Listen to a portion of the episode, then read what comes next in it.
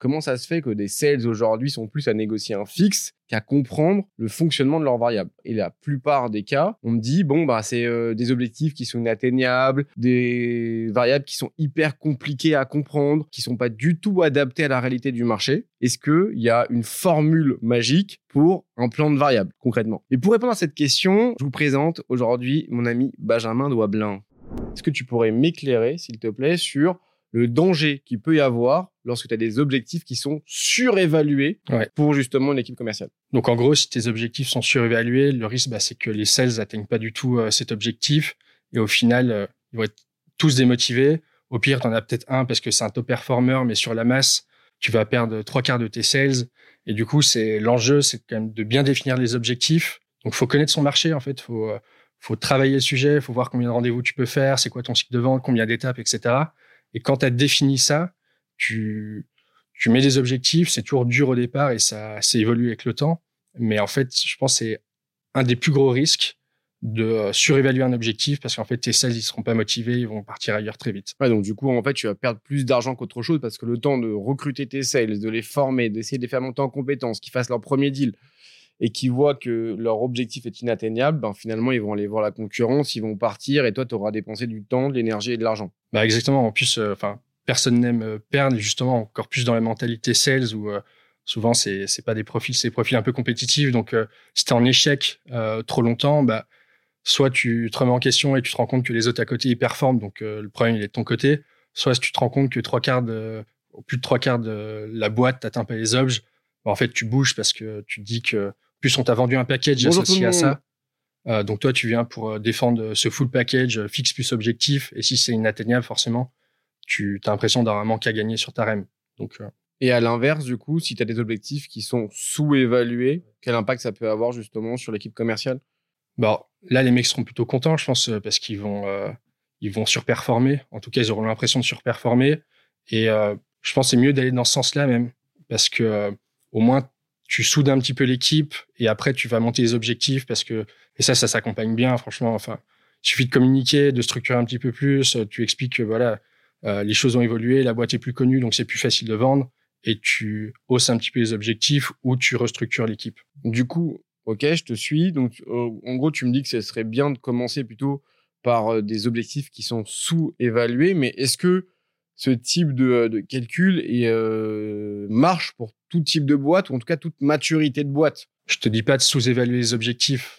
L'idée, c'est quand même de, de, viser au plus juste. Après, c'est OK de pas avoir 100% euh, d'atteinte euh, des objectifs dans ton équipe sales. Tu vois, c'est, c'est OK s'il y a que 60-70% de la team qui atteint 100% de ses objets.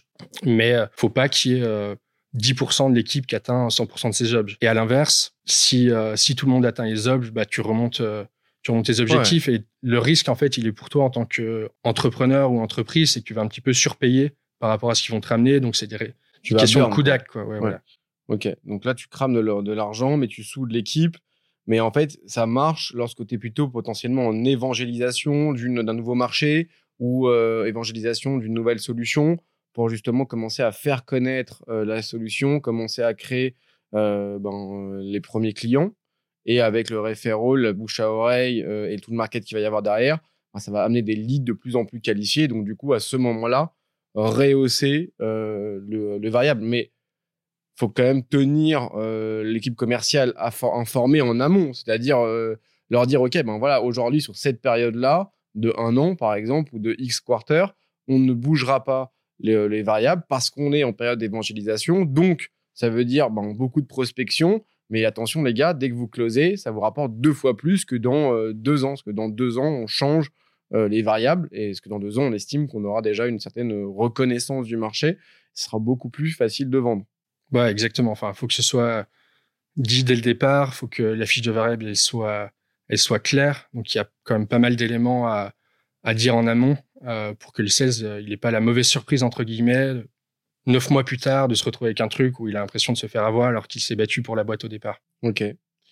Tout tu parlais justement de euh, caper ou euh, pas caper un plan de variable. Qu'est-ce que tu en penses? Bah, Je pense que dans la grande majorité des cas, faut pas le caper. Il y a des business spécifiques, euh, industriels ou autres, où tu as des notions de stock, de délivrabilité, de capacité de production, où là, effectivement, si tu décapes complètement, tu as un désalignement entre ta vente et ta capacité de production, à part ces cas-là, je dirais faut faut pas caper. Surtout dans le soft, hein, je pense qu'il y a pas mal de personnes ici qui sont dans le software. T'as pas vraiment de raison de, de caper. Si le sales y gagne, bah très bien, c'est que ta boîte elle gagne. Donc c'est peut-être une peur euh, pour euh, souvent la compta ou les CEO de de pas gagner assez ou de s'en garder un petit peu quoi. Il y a plusieurs sujets. Je pense qu'il y a côté un peu projection des coûts euh, associés. Donc si tu capes, tu as une maîtrise entre guillemets euh, sur le papier de tes coûts. Tu sais que tu vas pas dépasser tant mmh. de, de, de, dépenses sur le salaire de, de, tes sales. Et après, il peut y avoir aussi un autre sujet qui est plus un sujet d'ego de se dire bah j'ai pas envie que mes sales ils gagnent plus qu'un tel dans la boîte. Ça c'est des trucs que j'ai pu voir. J'ai pas envie que le sales gagne plus que le dirigeant. J'ai pas envie que ce genre de truc qui peut être une aberration parce qu'en réalité, euh, si un sales il performe, il te rapporte de l'argent en tant que dirigeant. Je suis d'accord. Après, euh, chacun sa boîte. Hein. ben, ben la Suisse, je l'appelle.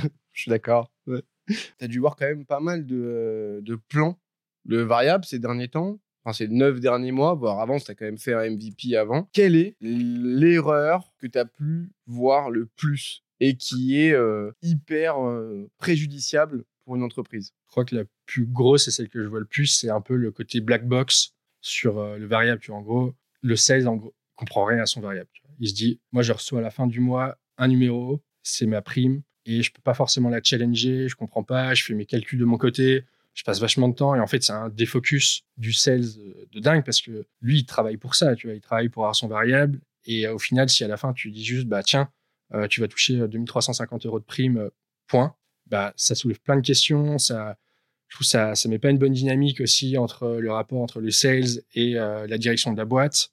Donc il y a le côté black box, Ouais, un manque de transparence du coup. Euh, mais moi, je dirais même plus que ça. Je te rejoins là-dessus. C'est que aujourd'hui, euh, ce manque de transparence empêche les sales de, savoir où est-ce qu'ils en sont en attendant leurs objectifs.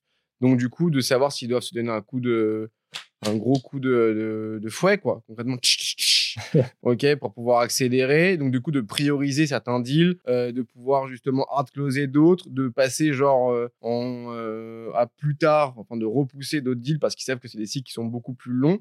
En gros, de pouvoir prioriser ces tâches. Cette visibilité-là, pour moi, elle est primordiale pour un sales, quoi. Bah, comme tu dis, c'est hyper important. Et bon, ça, ça demande du coup d'avoir un petit peu d'outils. Et forcément, si tu simplifies euh, l'accès aux chiffres à ton sales, il est beaucoup plus au courant de où il en est, euh, sur ses chiffres, sa performance commerciale, mais aussi sur euh, ses commissions. Si tu l'aides à faire des simulations justement sur comment, si je close ça en premier, qu'est-ce qui se passe si je, fais ça, qu'est-ce qui se passe Bah, il se projette et il va pouvoir prioriser ses tâches et aller closer, closer un maximum. Donc, côté transparence, il est, il est clé. Tous les sales le demandent. Enfin, il n'y a pas un commercial avec qui je discute qui ne demande pas ça. Ce qu'on remarque par contre, c'est qu'il y a un peu des fois un gap entre la perception des sales et la perception de la, direction, vu que c'est un sujet un peu tabou aussi de parler des fois d'argent, des commissions dans les boîtes.